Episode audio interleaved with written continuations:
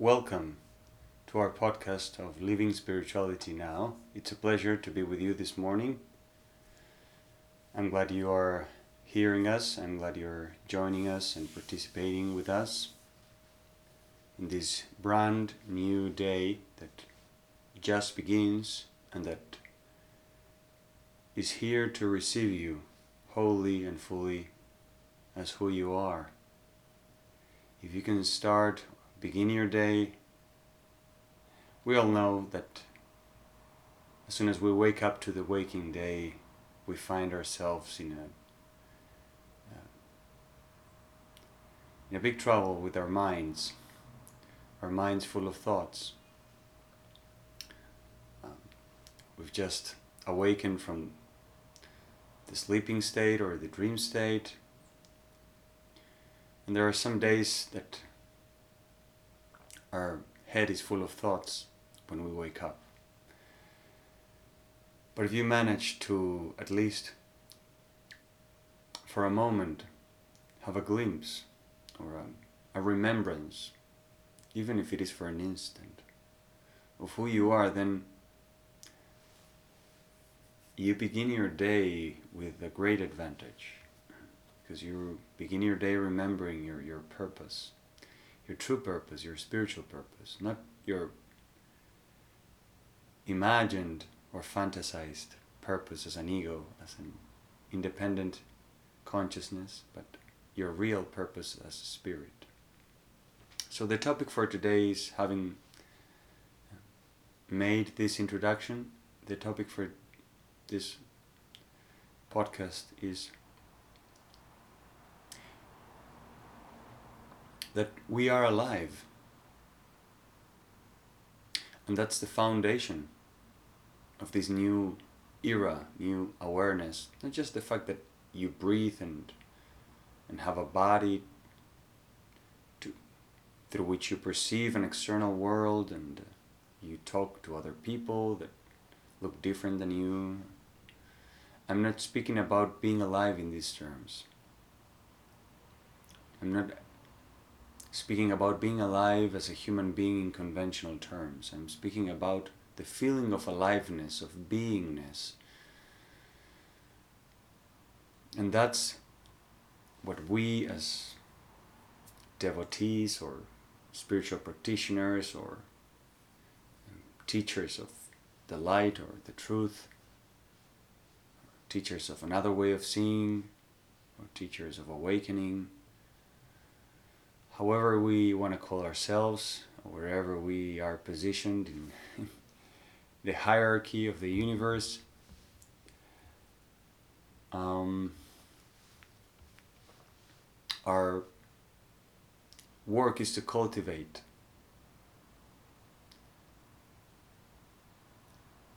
our connection, our feeling connection, our conscious connection with being itself. Rather than living in an automatic mood unconsciously driven by beliefs and inherited ideas from society, family, or the world in its entirety. In this certainty of aliveness that who we are, the being we are, is transcendental to, to the mind and to the body, to what is conditional, to what is constantly changing, transcendental to the ego, transcendental to this dream of forms. Having recognized our unity with the being, with the spiritual being, then it arises in us an impulse, a spontaneous impulse, a very strong impulse to create, to be creative, to be expansive, to use your day and your life and everything in your universe, in your world, to bring the vision, to bring a, to share the vision of the joy that you have found in your freedom from the illusions that you are an ego, that you are bound or subject to time or to what happened in the past, and you're a victim of the world and of what other people said or did in the past, or you're free of stories, and then you feel joyful and you want to share this joy using creative means. And this is a quality that grows, is born and grows more and more as our focus increases, our focus in that which is true and full and happy. The self, as it's been called in the spiritual traditions, the spiritual self. That is who you are, that is who I am, that is who we are. And so, as Adi Da Samraj would say, I hope you know Adi Da Rush, and if you don't, just at least from my experience, is the greatest of all masters. Even though all masters or spiritual teachers are one in essence, or as Jesus says in A Course in Miracles, or all teachers are one before the altar, I would say Adi Da Samraj is the epitome, the culmination, the summit of all spirituality. But I leave that inquiry and exploration up to you. That is the way it is for me. I love, by the way, I love all spiritual traditions and all spiritual teachers and teachings. I am part of of that great tradition, and so do you, of that treasure that is spir- spirituality in its depth, living spirituality, in the present, that which is spiritual is present here and now. And as long as we are ignorant of this spiritual presence, then we are asleep. We are truly asleep. We are living in a dream, in the dream of the mind, of the ego. We are simply repeating again and again the same drama. No matter how it manifests itself, it has one cause, and it is our ignorance, our unconsciousness, and this unconsciousness is the cause of our suffering. This is why it is so important to practice true spirituality, to do sadhana for real, and make spiritual practice and experience and realization the priority of our lives. And as I was saying, when we make spiritual practice, experience and realization and awakening the core of our lives, uh, as Adi Da says, our attention and, and our energy become free from the objects to which we tended to be attached in mind or in emotion. Attention is a great power. Where our attention goes, that becomes our destiny. And wherever our attention goes, our energy goes as well. so it becomes our being because we are energy. Our being is energy. As we begin to have to enjoy more free attention and energy, there is in us uh, an impulse, strong impulse, to be wholly ourselves, to be who we are, as we are and to create in these lines, along these lines. Because the future is free, the future is open, and the power has been restored to the heart, to the heart of the being that is the spiritual self, that it is who we are. And then we can enjoy a vision that sees beyond what is apparent and a new communication is given to us communication with the whole, with the totality, with the universe itself, and with God. God, not as an entity, a person, a common person like you or me, but as the being, the universal being, the divine person that is all pervading, universal, immortal, spiritual, transcendental, and at the same time perfectly here now. Pervading everything.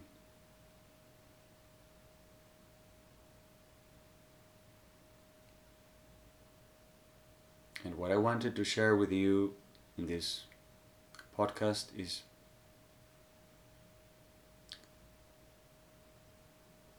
the gift that this impulse to create really is. How it is, let's say, a sign that is coming from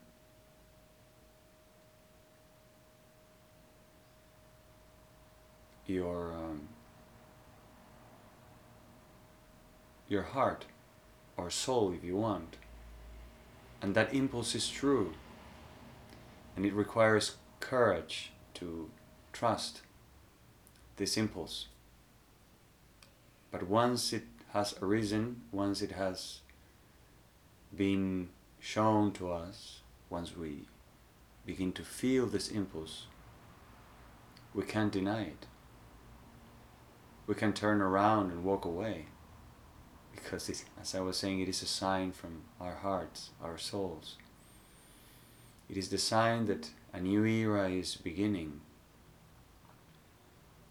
and a sign that we are participants in a great process of the awakening of mankind, the transcendence of separation and duality. I am a servant of the light I am a servant of spirit, and we all are as well. We are that.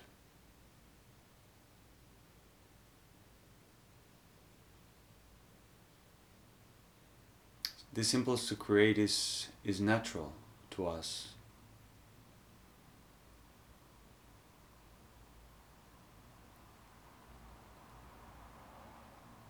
And it's always been there except that we weren't able to to locate it before because of the many layers that our, our ego has superimposed and on our inherent purity of being. But we are here to create, we're here to extend our identity. And we're here to restore what is, what is the case now. Otherwise, there can be no healing, there can be no salvation, no reconciliation.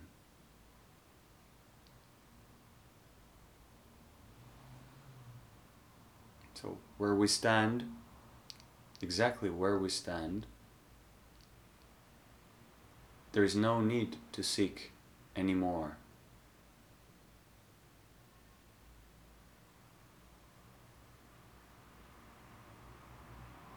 This is how you know with certainty that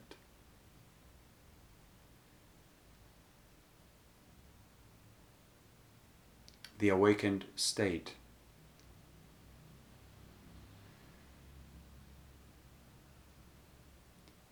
is omnipresent.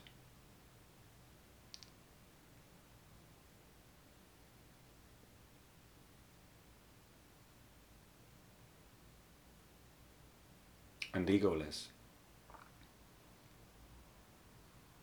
Because it need not be sought or looked for.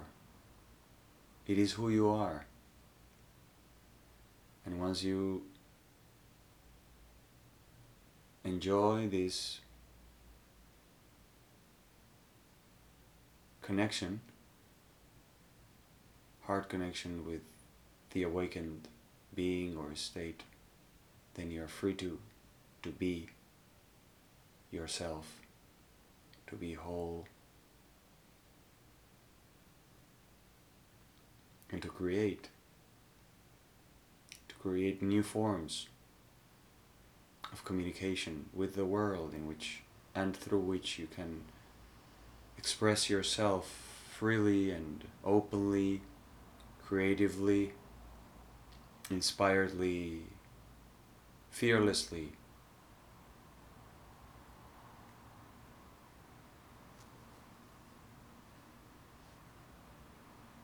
New places, not only physical places, but places in consciousness that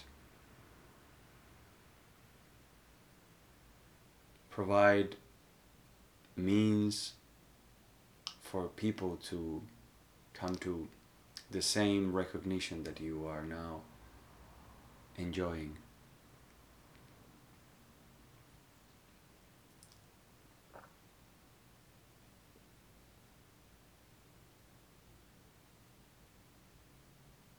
Of course, for this to happen, a life of meditation is required, a life of inquiry, a life of self observation, a life of service,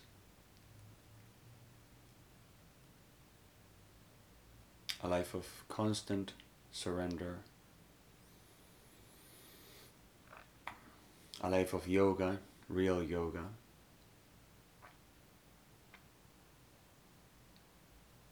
A life of devotion, dedication to the source, to the spiritual source.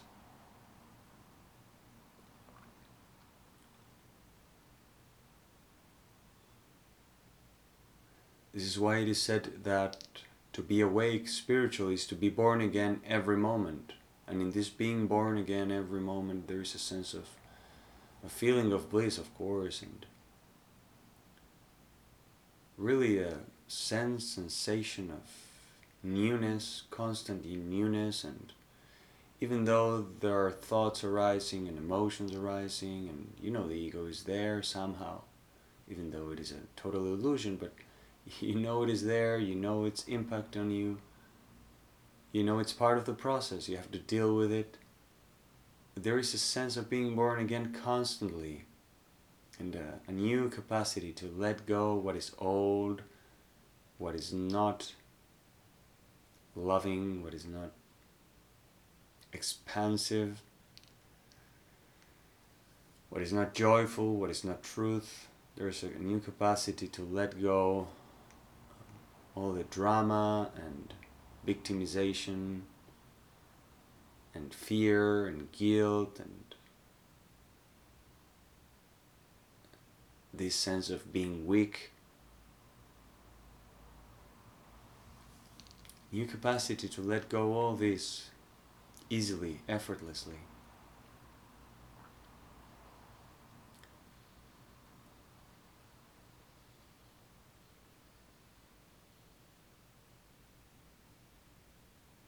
And then you are really present.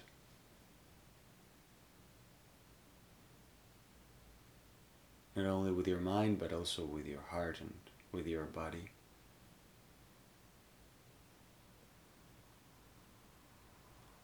Life becomes completely transformed because there is growth, there is maturation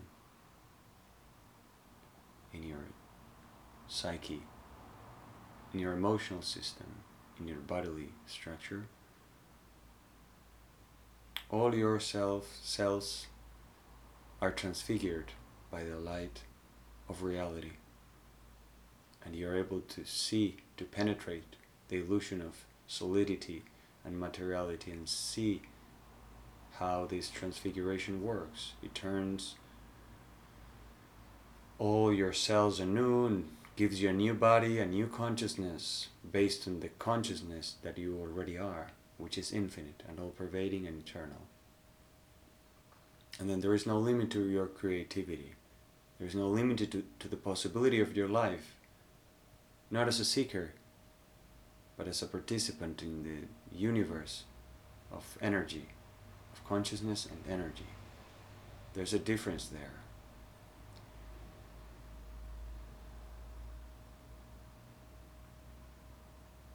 It's karma yoga, it's action without expectation. It is full participation, but without seeking. It's participation from a state that is already full and accomplished. so you're not dependent on, on the results of your actions, but you enjoy the action itself because it is creative action. And this action is an extension of a state of being that is already happy, radiant.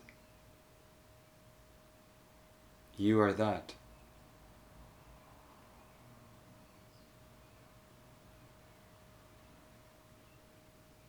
And if you sit quiet for a few minutes, and engage a little meditation, you will see for yourself that this is the case. There is a universal process going on, and this is a moment of great change, conversion, and transformation.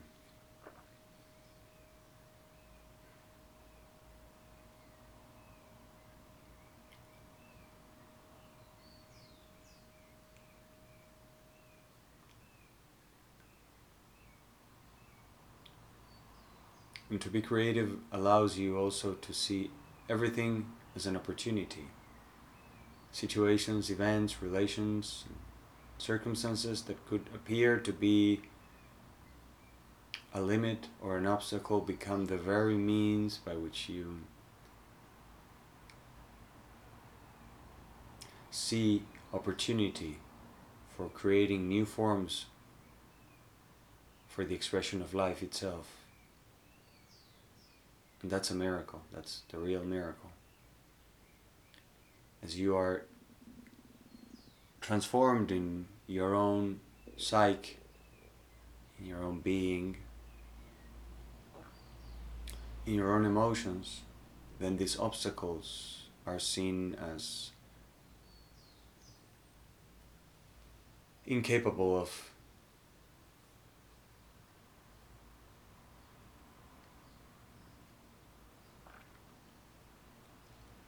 affecting you.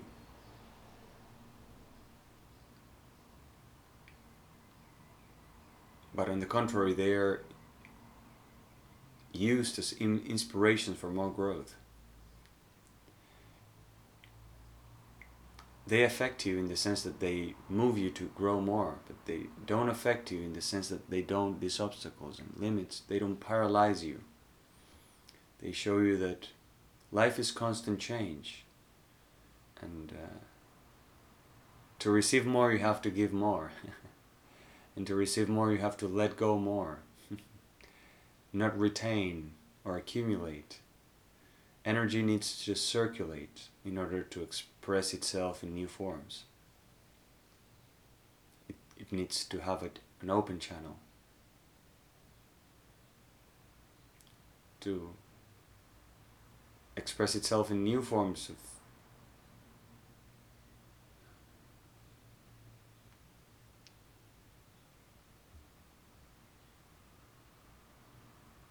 communication.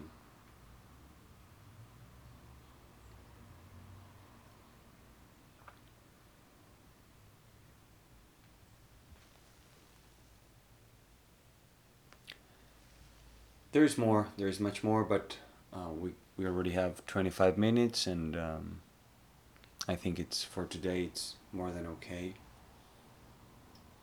Just a little consideration based on my own experience recent experience and uh, offering you the gift of love that is for everyone to, to enjoy.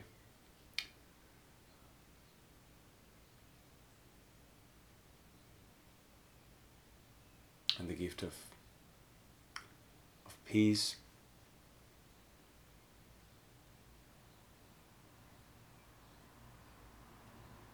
And the gift of a new awareness, a new era that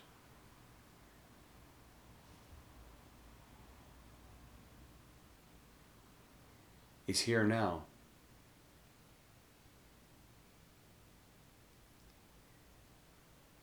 And I know many of us are, are ready to, to take this step.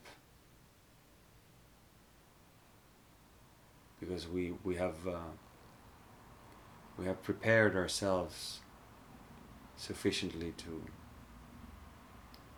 to be ready in this manner of fulfilling the spiritual law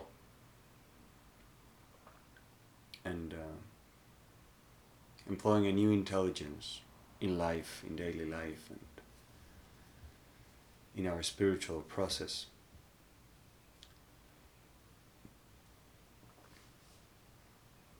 I hope you have enjoyed listening to this podcast, and if you have any doubt, any comment, whatever you feel moved to express, uh, feel free to do it. This is an open consideration. It is an open consideration to all beings, for all humanity. Um, these are the new relationships in which it is a new culture in which everyone has a voice and can participate uh, respectfully, of course, and lovingly. Everyone is welcome to to make their voice and their heart be heard and listened to. So, see you very soon, and um, not only hear this podcast, but use it as meditation. Allow it to to touch you um, and to inspire you, to move you. Feel it, feel it with all your being and allow the, the, the energy contained in these words to make changes in you if that is required or allow it to to be part of your day and of your moment to moment life and experience allow this universal transmission to, to be part of your of your life.